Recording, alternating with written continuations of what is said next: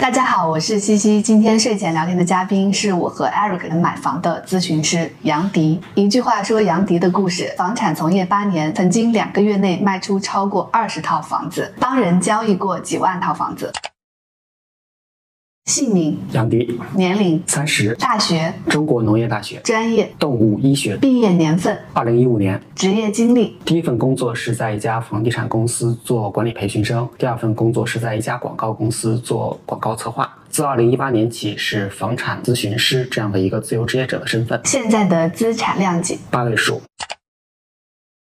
西西，你有没有了解最近的共有产权房，包括公租房？不仅是北京的共有产权房、公租房变多了，很多的二线城市、三线城市的共有产权房和公租房也变多了。哦，它对于刚毕业的年轻人、刚来城市里发展年轻人来说是一个很好的选择。共有产权房跟公租房，你可以介绍一下吗？共有产权房的意思就是你和国家共有这套房的产权，平均房价是八万的话，那国家占百分之五十，你个人占百分之五十，你四万块钱一平米的价格买到这个房子，但是你的使用是没有任何影响的，嗯，而且你在未来卖房的时候又可以把国家的那个产权买回来，嗯，以原来的价格买回来之后，再正常的金融市场进行交易。哦，相当于就是国家先帮你无息贷款，对，这是给年轻人的一种福利。共有产权房也是有这样的挂钩，你结婚了之后才可以参与某些共有产权房的摇号。以前是只有一两个项目是共有产权房，现在我们发现北京有好多好多的共有产权房，而且在哪里申请啊？这些在北京市住房与建筑管理局住建局的官网上是可以申请的。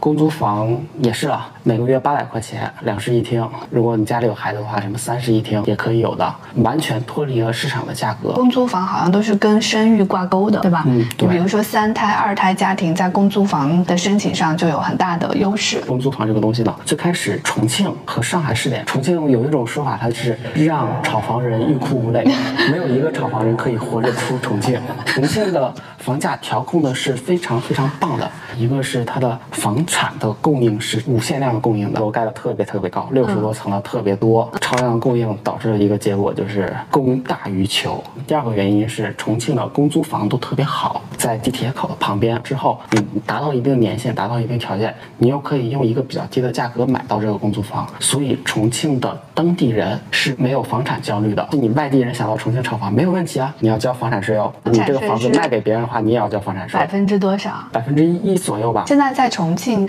一个应届生的平均工资水平和房价大概是什么样的？重庆的房价收入比在全国来说就是算作最良性的。重庆的房价大概是在一万左右，然后重庆的员工的收入可能会有个四千或者五千吧，两个月的收入就可以买下一平米的房子，而且这还是重庆的商品房，在北京就不是这样子。北京的话，普通的应届毕业生的工资，那我们就算八千吧。望京的房价是八万，十倍，十倍，就会。差的比较多。北京最近这段时间是唯一一个人口负增长的一线城市，各种户籍制度的限制在里面也会有。重庆、长沙是最吸引年轻人的，包括杭州，主要原因也是房价嘛，调控的 OK。当时你们一起从业的房产销售这几年是不是都转行了？很多人都转行了，我是属于大家里面转行最早的。你当时就觉得你钱已经赚够了？对，那段时间已经开始疯狂了。我们有一个新盘的楼盘开售的时候，原本只有一千套的房源推到市场，但是来了五千个人，嗯，摇不到房子的那些人跪在地上哭打。抢闹那个项目，如果是他们当时买了，现在是赔了的，因为我们那个项目是一个商住两用房，在二零一七年三月份的时候，商住两用房禁售了，它无法再交易出去了。对，要交易的话，也只能交易给有资格买房的人，比如说北京的户口的人，外地人是买不了商住两用房的。那为什么要要出台干掉商住两用房的交易热度的一个政策呢？那个时候的商住两用房已经出现了泡沫化的炒作倾向，房子是用来住的。不是用来炒的。我的前东家一个副总，当时做的决策是全部 all in 到了商住两用房的土地的拿地当中。结果二零一七年出事情出来之后，我们整个集团都傻眼了。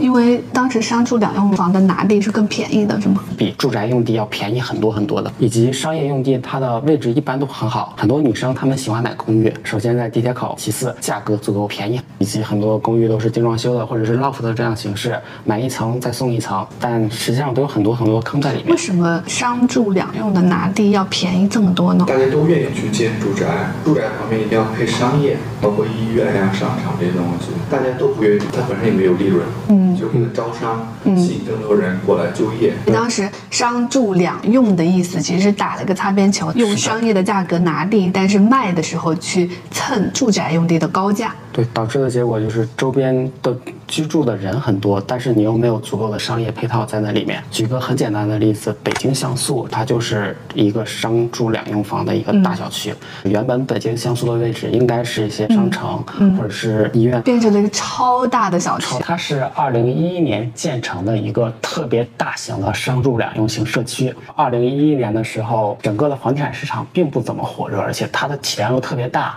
它的楼每套房的规格又是特别小，大概就有几十平米这个样子，所以当时其实是一个滞销的楼盘。嗯，基本大家都以为哇，这个楼盘要砸在那里了，谁住那种鸽子楼啊？嗯嗯。但是没想到的是，一五年之后，一点点北京城市它的房价涨起来了。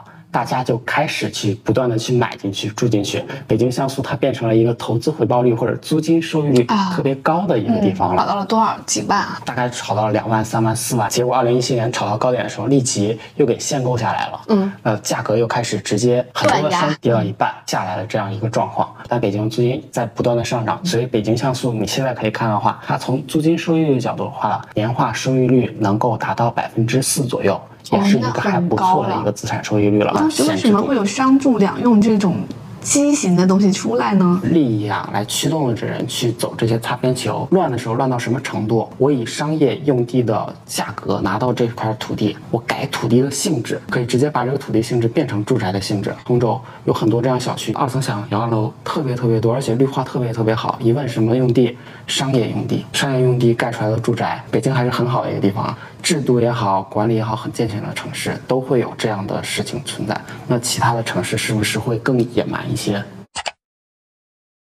真正的买了海外房产的人，没有赚钱的。海外房产买的比较多的是，比如日本、日本、澳大利亚、美国、欧洲也会有，包括柬埔寨、东南亚、东南亚那边的地方也都有，但基本都不赚钱。国外的房产和国内房产是不一样的，你是外国人的资金过去买的，但凡这个地方如果出现任何问题，你资产是没有任何保障的，它只会保障本国居民的合法权益，以及国外的房产它是需要收房产税的，有物业的管理费，即便你的年化租金收益率可以达到百分之八，但是你的房产每年的物业管理费可能也有百分之二，然后又有一个百分之一的房产税在里面，实际上你真实的收益只有百分之四，以及你又是一个海外的人买房，你不可能是像泰国人一买买一个别墅，你买的只能是一个大楼里面的百分之四十九。那你买的只是一个公寓 apartment，那这种公寓它的物业费收费标准又非常高，买国外的房产回本儿是靠租金，对，对他没有办法去享受房价上涨的红利。发达国家的话，他们城市已经到了中局的一个阶段，那它就不会再有什么房价的增长。像东南亚呢？东南亚这种是这样的，他们画饼吹的会很好，但是东南亚的土地很多都是私人的，私人的土地，你想要让这个房价涨得很高是很难的，因为它的原本的卖家就很散。为什么卖家越分散，它房价就很难上涨啊？如果我只有我一个人的话，我就可以把所有的收益都给垄断掉，嗯，我可以定我自己的价格，嗯，但如果两个、三个、四个、或者是一万个的话，就会有充分竞争。充分竞争的话，我为了要赚钱，我会让利出去，所以就会有一个市场平衡在里面。现在很多人都已经说躺平了，不买房，就这辈子租房住呗。在国外，很多人其实是毕业十年、工作十年之后才会考虑买房的问题，但我们中国人不一样，我们中国人毕业一年、两年就要开始考虑买房的问题。你要结婚，必须要有婚房，嗯，你要在一个城市居住，必须要有一个房产落户在那里面才可以。你孩子可以落户，你孩子可以享受到各种各样的福利，包括北京的高考制度，这叫做刚需。如果你有一套房，甚至你在在当地的相亲市场上，你也有足够多的话语权。这是中国的特殊现象，年轻人其实很早的时候就开始考虑买房的问题。因为房产它附加的东西太多了，虽然我们一直在强调叫做租售同权，但根本达不到。在中国，各种各样的优质资源都是稀缺的，一般都是先给本城市的人。你有套房，你户口落在这里，才叫做本城市的人。在一线城市买房，你大概手里有多少钱的时候，你可以开始考虑。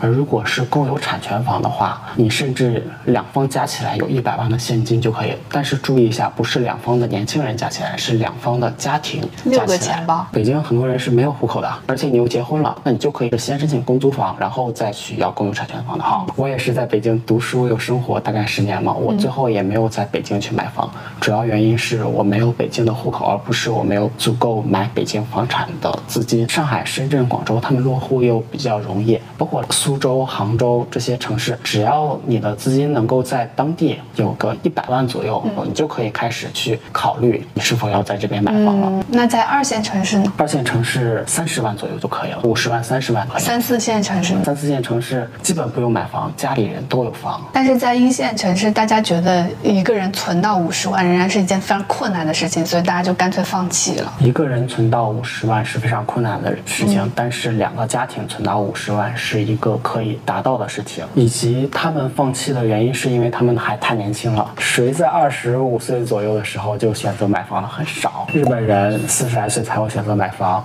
美国人三十多岁才会选择买房，只有中国人，因为我们太卷了，而且我们的父母辈又不花钱，又是一个储蓄大国，才才导致了我们可以给年轻人做这样的事情。我买的所有房子，我都没有用父母的钱，但是我这样子的是属于少数，真实的大多数的情况，孩子的首套房都是父母给钱买到的，孩子们他们付的是房子的月供而已，包括家里人的钱。有一种说法叫做父母的钱就像海绵里的水，只要足够挤，你会发现你父母好有钱。尤其是在北京买房，你千万不要觉得你用父母的钱是一个可耻的事情，因为所有人都在用。有一句说法叫“毕业的时候不想啃老”，结果十年后发现十年前啃老的人比自己有钱多了，因为十年前人家就啃老买了房。为什么中国人这么卷？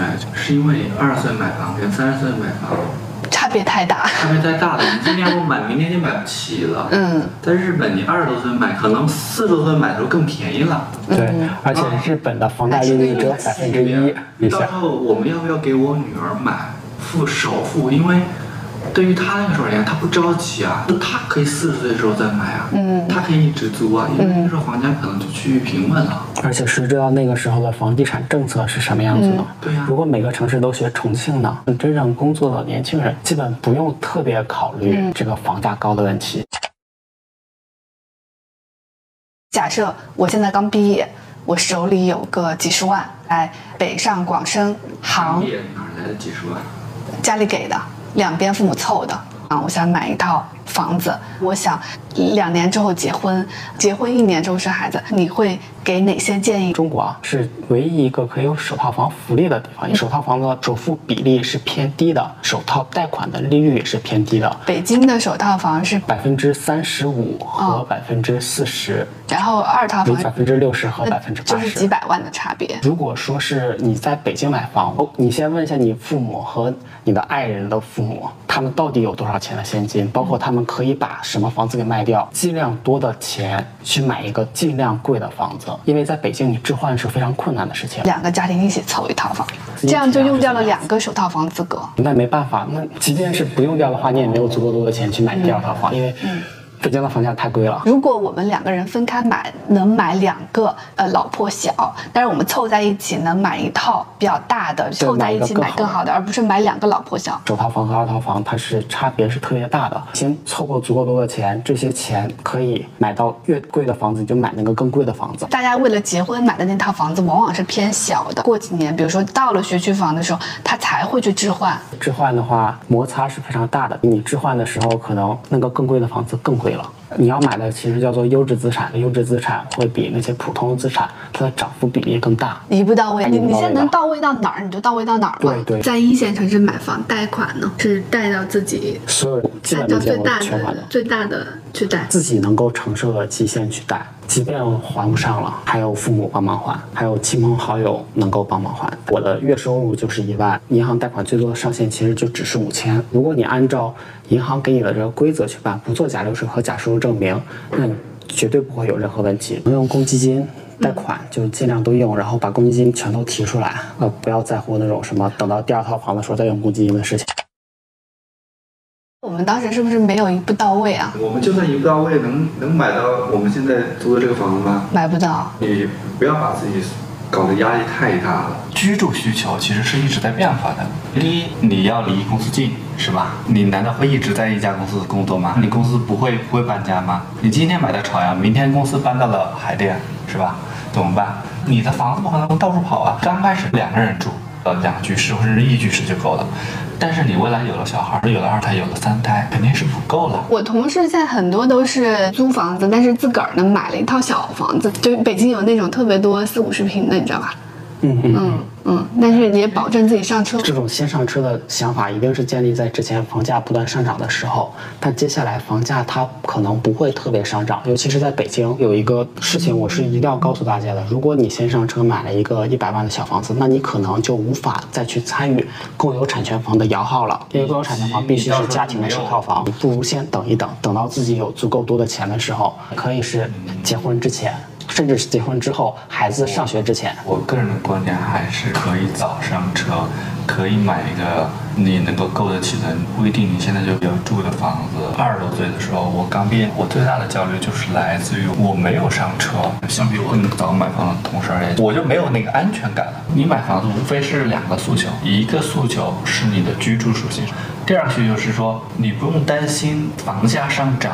你的资产，你比同龄人缩水更大。为什么我们当时第一套房子买的杭州？因为我知道，如果北京房价涨，杭州的房子也会涨，我根本不可能去住。但我买完那个房子之后，我心里就安心了，我工作上会更加的专注了。但是大部分人家庭啊，他们把所有钱都拿出来之后，是很难再买第二套房子的。所以首套房的买房资格或者买房的资金蛮重要的。我觉得在接下来一段时间，房价上涨不会像之前那么猛，甚至可能会是平稳乃至下跌。在这个过程当中，我认为要审慎的去选择购买，思考可以等一等，等自己的资金足够多的时候。包括艾瑞克，你有没有想过一个问题？你如果买了这套房之后，房价降了怎么办？那我们说是一线城市我觉得下降的概率呃很低。如果说你们家庭就是农村的，各自的家庭里面也都没有在二线及以上的城市里面有房产，其实你是可以先上车的。等待中间是有风险的，最关键是你会焦虑，你是完全不用担心它短期内会下降的，因为你是可以持有更长时间的。我觉得所有房子都会上涨，只要你持有的时间足够长。那你把居住需求和落户的这样的一个需求给隔离开了。就应该把你的居住需求和你的投资需求结合开，这样你去买房的时候，你的可选范围也会更大，你能买到性价比最高的房子。可能买房子最重要的是明确你的需求到底是什么。对你通过买房这个行为，你想满足的需求是什么？呃，我们在看房子的时候，优先看能够很容易的卖出去的二手房，就是我们看中那个房子它的流通性，对，然后位置要好，稍微破一点儿，因为这种房子你永远是好流通的，因为永远还有那种小老板来北京嘛。房产投资角度上来说是这样子的，包括能买二环不买三环的，对叫做地段好，包括要买地铁口的房子，嗯这都是非常重要的事情，包括位能买置位置学区好还是要买位置学区好的。在我们看来，居住需求这个事情完全可以通过租房来解决，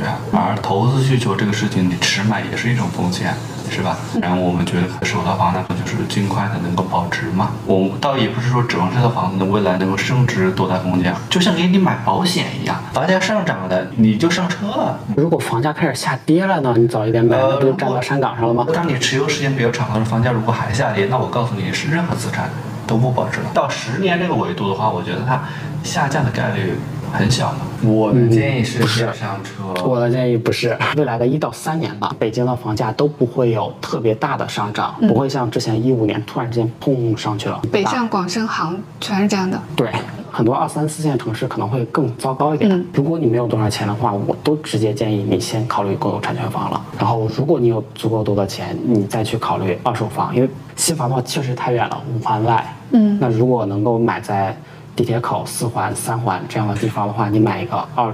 二居室或者三居室也很足够了。这样的房子目前在北京市场的价格大概在五百万左右吧。虽然说单从房产里面，北京是一个优质资产，但是在从投资的角度上来说，未来的北京房产的增值我不是特别看好，最多也就是跟随通胀，甚至不及通胀的一个上涨。就我是二零一六年的时候离开房地产一线的现场，然后二零一八年的时候直接离开了整个北京的工作岗位，因为我那个时候就已经看空房地产市场了，房价会继续上涨。只不过我认为房价以后不太可能会去比通胀涨得更快，像过去一样。从我的本质上来说，我是看空才会有这样的一些决策。你是认为房价未来还会继续上涨，而且还会比较不错的保值手段，才会有这样的一个决策。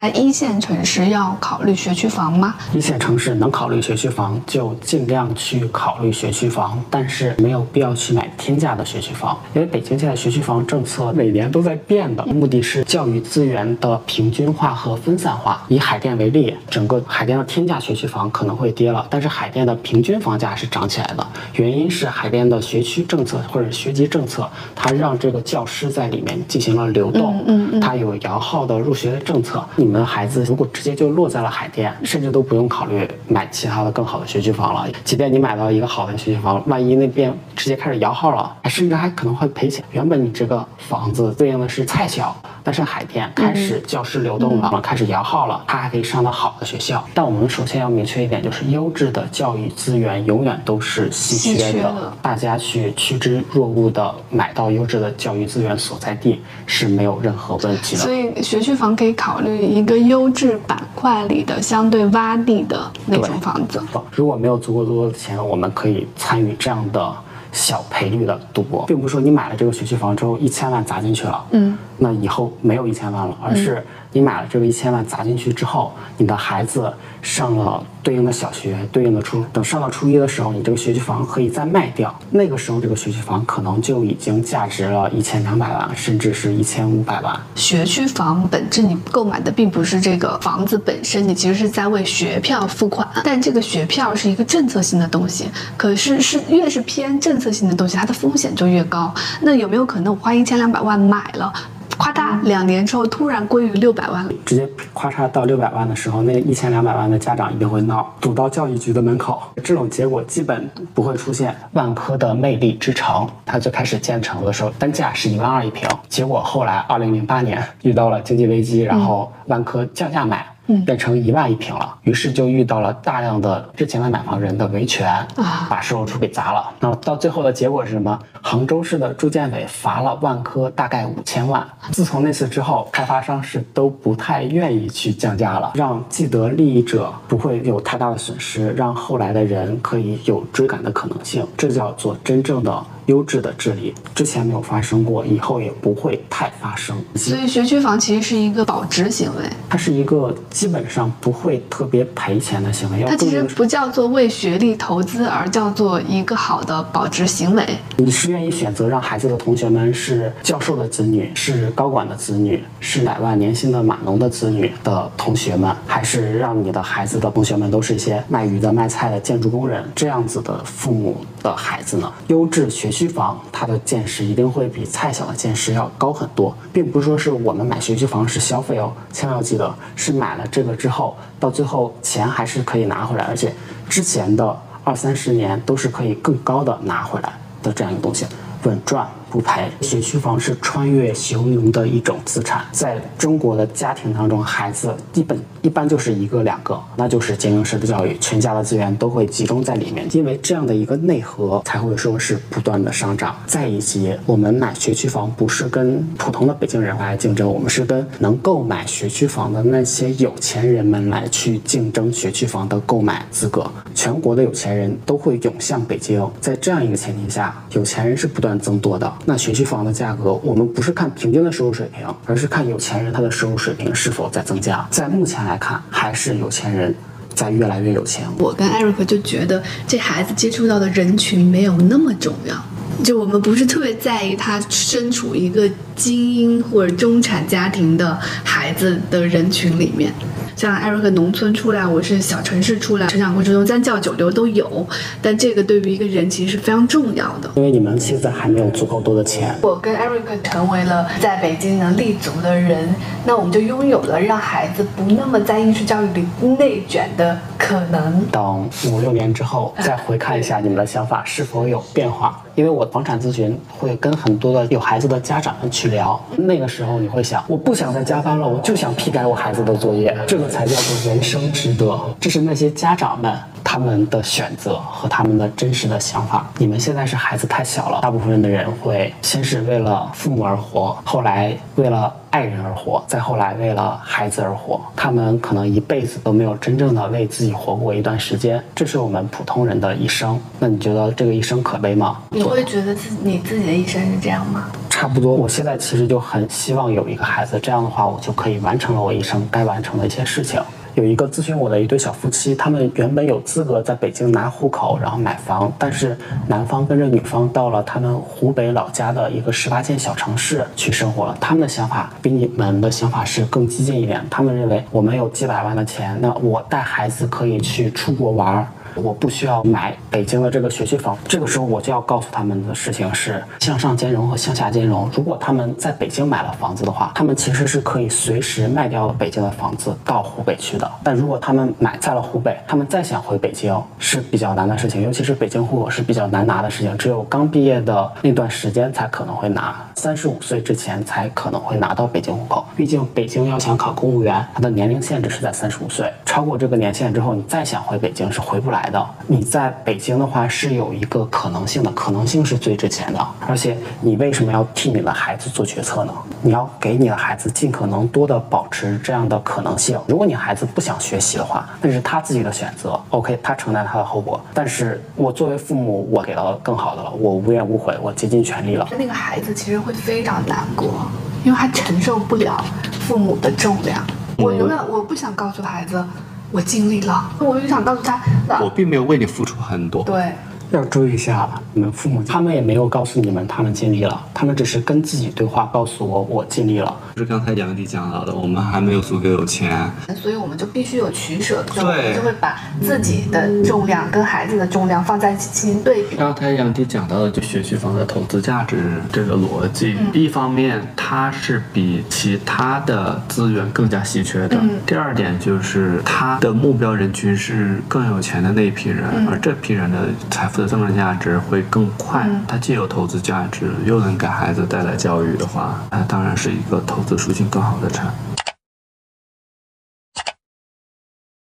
首先定义一下二线城市，长沙、杭州吧。除了北京、上海、广州、深圳，嗯，我认为都算那些省会城市，基本都算是二线城市了。成都、重庆、杭州、长沙、武汉这些二线城市要注意的一点就是，他们是有老城区和新城区和高新区这样之别的。究竟该买在老城区还是在新城区，这是我们在买房之前最需要考虑的问题。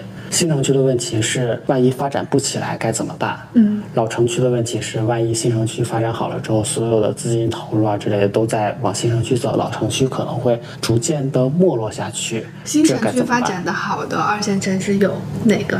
杭州、成都、武汉都会不错。新城区没有发展起来的，除了刚才几个之外的都没有发展起来。比较出名的是天津、大连的新城区，其实也没怎么发展起来。如果你认为你的这个省政府也好，或者市政府它的能力足够强，你比较看好它，那你就跟着它到新城区买房。市政府跟随着的会有教育资源、医疗资源，政府工作人员不会让自己吃亏的。如果你认为这个城市它可能没有那么强的实力，那你就买在老城区。而且老城区最大的特点就是有学区房，越是在下面的城市，它优质的教育资源就越是集中，越是稀缺且越是稳定。艾瑞克当时应该一个是看了西湖，一个是看了学区。然后综合这两个，觉得这两个是稀缺资源，所以买在了老城区，对吧？对，优质的无法替代的资源的旁边。然后那个时候我把户口也落到杭州去了。对，它的新楼盘太多了，很多二线城市，大家去的话会看到。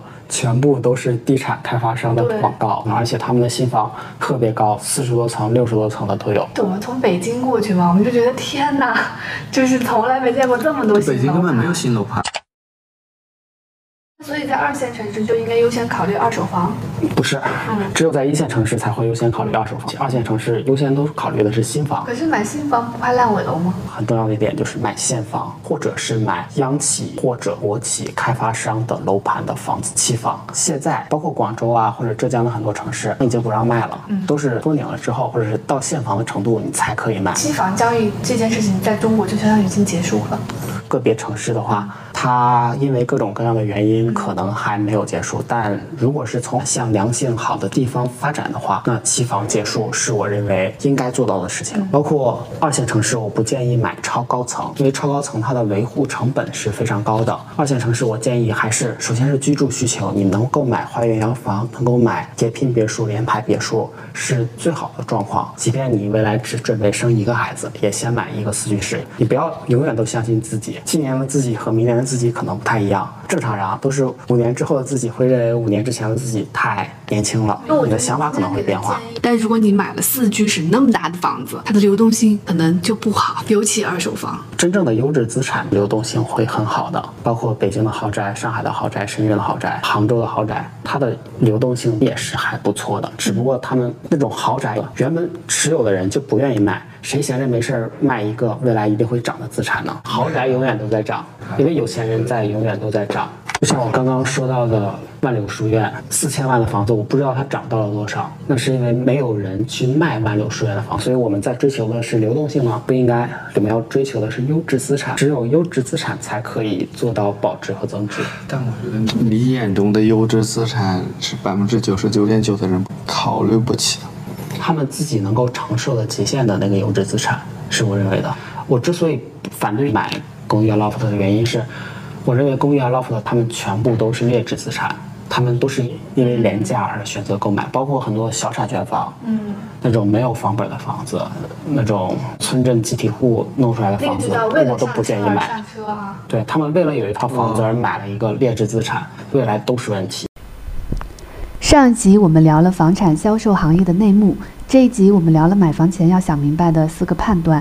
下一集我们会聊聊三四线城市买房决策的思路，以及终于要聊到买房的实操干货，包括如何跟房东谈判，如何找到没有挂牌的真实房源，看样本间时如何避坑，如何找到靠谱的房产中介并降低中介费，贷款时等额本金、等额本息怎么选等等。关注我，下周见。